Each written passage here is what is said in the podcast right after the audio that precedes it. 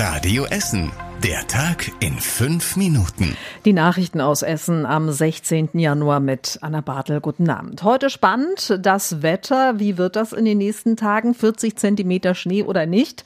Die Meteorologen beim Deutschen Wetterdienst in Schür geben Entwarnung. So viel Schnee kommt dann doch nicht runter. Die Experten rechnen mit ein bis fünf Zentimeter Schnee ab morgen Mittag. Die Entsorgungsbetriebe Essen, die haben extra mehr Salz angefordert. Das reicht für die nächsten sieben Tage. Es wird aber eben auch wieder glatt morgen früh, also muss weiter gestreut werden. Der Unterricht an den Schulen findet morgen statt. Eltern können aber selbst entscheiden, ob sie ihre Kinder zur Schule schicken. Und an einigen Schulen wird auch schon gewarnt, dass die Straßen heute schon sehr glatt waren. Und auch einige Wege wie der Nordstern-Radweg in Katernberg sind gesperrt. Entlang der Ruhr oder im Schellenberger Wald sind die Wege ebenfalls vereist. Demo gegen die AfD. Da waren deutlich mehr dabei als erwartet. Rüttenscheid war voller Menschen. Rund 6700 sind auf die Straße gegangen. Es waren vor allen Dingen viele Junge dabei, Familien mit ihren Kindern. Wir haben äh, unserem Sohn natürlich erklärt, worum es geht bei dieser Aktion, so gut wir konnten in dem Alter. Er ist sieben. Dann hat er gesagt, dann kommen wir mit und sind für die Guten. Als ich gehört habe, meine Freunde gehen, dann habe ich gesagt, ich gehe mit. Ich bin sehr stolz auf die Essener Bürger, dass die alle hier sich versammelt haben, um gegen rechts und gegen die AfD zu demonstrieren. Die Demo ging über die Rue bis zur Gruger Halle. Da hat unter anderem auch ein Journalist vom Recherchenetzwerk Korrektiv hier aus Essen aufgeklärt, wie die AfD bei der Vertreibung von Menschen aus anderen Ländern und Kulturkreisen vorgehen will. Die Veranstalter der Demo, das Bündnis Essen stellt sich quer, waren überrascht von der starken Beteiligung nach ihrem spontanen Demoaufruf. Es gibt große Unterschiede, wo man einen Arzt findet hier bei uns in der Stadt. Das zeigt eine neue Studie von der Uni Duisburg-Essen und der Uniklinik in Holsterhausen. Im Norden gibt es im Vergleich zum Süden etwa ein Viertel weniger Hausärzte und vor allen Dingen nur halb so viele Kinderärzte. Die Forscher sagen, dass diese ungleiche Verteilung am tatsächlichen Bedarf der Menschen vorbeigeht. Sie schlagen vor, dass Ärzte finanziell unterstützt werden sollten, wenn sie eben in einem anderen Stadtteil wie im Norden eine Praxis haben.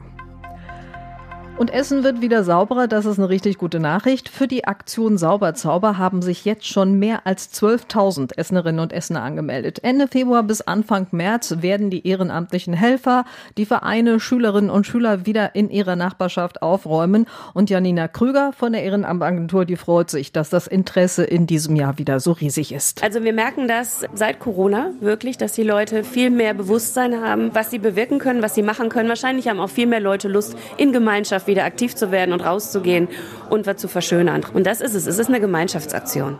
Bis Ende Februar können sich alle noch anmelden. Jeder, der mitmachen will, bekommt dann Müllzangen und Müllsäcke von den Entsorgungsbetrieben. Den Link zur Anmeldung findet ihr auf radioessen.de.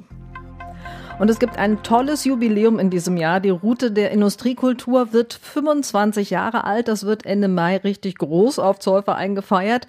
Entlang der Route der Industriekultur können Besucher sich ein Bild von ganz vielen unterschiedlichen ehemaligen Industriestandorten machen. Gudrun Ledmate vom Regionalverband Ruhr, die macht da immer wieder Führungen, erzählt sie im Radio Essen Interview. Insgesamt kommen natürlich sehr, sehr viele Touristen hierhin. Die Leute kommen aus Deutschland, Europa und der Welt. Bei uns reicht die die Spanne tatsächlich von Volkshochschulkursen bis hin zu Fachleuten aus Japans oder aus den USA, die halt schauen, wie das Ruhrgebiet mit den alten Industrieorten hier umgeht. Und die Idee wurde am Anfang ja doch von vielen eher belächelt. Das Ruhrgebiet mit seinen alten Zechen, ehemaligen Arbeitersiedlungen, ein Touristen-Hotspot, ehrlich, das konnten sich damals viele nicht vorstellen. Aber in den letzten 25 Jahren haben 115 Millionen Menschen diese Industriedenkmäler hier bei uns im Ruhrgebiet besucht. Und was war überregional wichtig? Günstige Mietwohnungen sind Mangelware. Einmal bei uns in Essen und natürlich überall in Deutschland. Das liegt daran, dass zu wenige gebaut werden. Das beweist jetzt eine neue Studie, die die Sozialverbände und der Mieterbund in Auftrag gegeben haben. Demnach fehlen rund 910.000 Sozialwohnungen in Deutschland und die Sozialverbände werfen der Bundesregierung an dieser Stelle Versagen vor. Und zum Schluss der Blick aufs Wetter. Das wird frostig und kalt. Erst einmal heute Nacht wieder, morgen dann eben nochmal glatte Straßen. Ab dem Mittag schneit es dann ein wenig. Es kommt aber eben nicht mehr so viel Schnee an wie zuerst gedacht. Morgen bleibt es weiter kalt, so knapp unter 0 Grad. Und damit wünsche ich euch jetzt einen entspannten Abend. Das war der Tag in fünf Minuten. Diesen und alle weiteren Radio Essen Podcasts findet ihr auf radioessen.de und überall da, wo es Podcasts gibt.